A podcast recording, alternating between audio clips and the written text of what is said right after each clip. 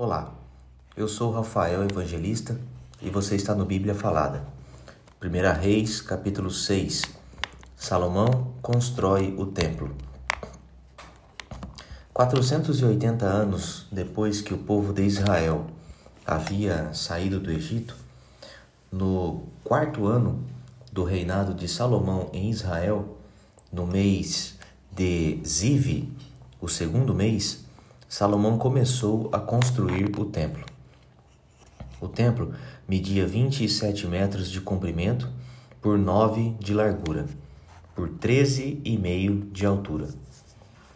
A sala de entrada media 4 metros e meio de comprimento por 9 de largura, isto é, a mesma largura do santuário. As paredes do templo tinham janelas que eram mais estreitas do lado de fora do que do lado de dentro.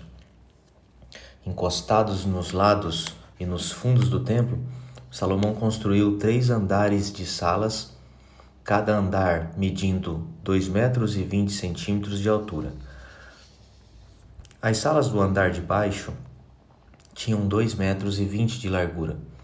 As do andar do meio tinham dois metros e setenta de largura. E as do andar de cima 3 metros e 10 de largura. Em cada andar, as paredes do templo eram mais finas do que as do andar de baixo. Assim, as salas se apoiavam nas paredes, evitando que as vigas entrassem nessas paredes. O templo foi construído com pedras que haviam sido preparadas nas pedreiras, para que assim, durante a construção, não se ouvisse o barulho de martelos, machados ou qualquer outra ferramenta. A entrada para as salas do andar térreo ficava no lado sul do templo e havia escadas para subir ao segundo e ao terceiro andar. E assim, o rei Salomão terminou a construção do templo, colocando um forro feito de vigas e tábuas de cedro Salomão construiu três andares de salas encostados nas paredes do templo e ligados com elas por meio de vigas de cedro. Cada andar media dois metros e vinte centímetros de altura. O Senhor Deus disse a Salomão: Se você obedecer a todas as minhas leis e mandamentos, eu farei por você aquilo que prometi a Davi, o seu pai. Viverei entre o meu povo de Israel neste templo que você está construindo e nunca os abandonarei. E assim Salomão terminou a construção do templo. O acabamento do templo por dentro. As paredes do templo foram forradas por dentro com tábuas de cedro, desde o chão até o teto, e o assoalho foi feito de pinho. Na parte de trás do templo foi construída uma sala interna que foi chamada de Lugar Santíssimo. Ela media nove metros de comprimento e era separada por uma divisão feita de tábuas de cedro que iam desde o chão até o teto. O lugar santo, que ficava em frente ao lugar santíssimo, tinha 18 metros de comprimento. A forração de cedro era enfeitada com entalhes em forma de cabeças, em forma de cabaças e de flores. Toda a parte de dentro da sala era revestida de cedro para que as pedras das paredes não ficassem aparecendo. Como já foi dito, na parte de trás do templo foi feita uma sala, o lugar santíssimo, para nela ser colocada a arca da aliança de Deus. Essa sala media 9 metros de comprimento por 9 de largura e por 9 de altura. Era toda revestida de ouro puro. O altar era revestido com tábuas de cedro. O lado de dentro do templo era revestido de ouro, e na entrada do lugar santíssimo foram colocadas correntes de ouro. Essa sala também era revestida de ouro, Todo o templo por dentro e também o altar do lugar santíssimo eram revestidos de ouro. Foram feitos dois querubins de madeira de oliveira.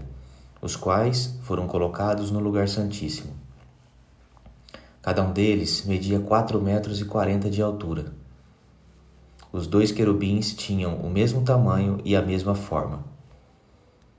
Cada um tinha duas asas e cada asa media dois metros e vinte e cinco centímetros de comprimento. Assim, a distância da ponta de uma asa até a outra era de quatro metros e meio. Os dois querubins foram colocados no lugar santíssimo. Eles estavam de asas estendidas, de maneira que a asa de um tocava numa parede e a asa do outro tocava na outra parede. E o meio da sala, a asa de um tocava na asa de outro. Os dois querubins eram folheados a ouro. As paredes do lugar santo e do lugar santíssimo eram todas enfeitadas com figuras entalhadas, representando querubins, palmeiras e flores. Até mesmo o assoalho das duas divisões era revestido de ouro.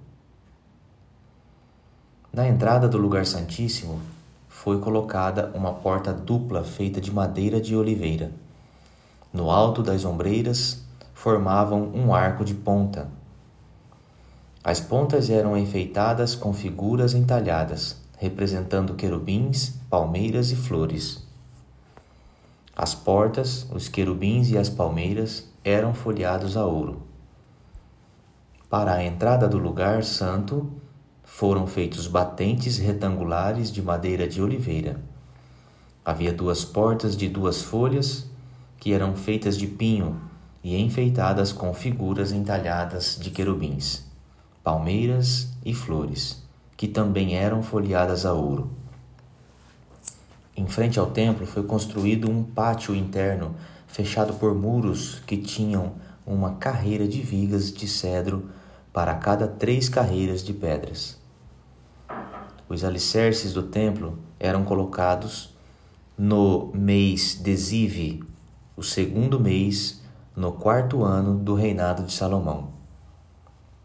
No décimo primeiro ano do reinado de Salomão, no oitavo mês, o mês de Bul, o templo foi completamente terminado, exatamente como havia sido planejado. Salomão levou sete anos para construí-lo.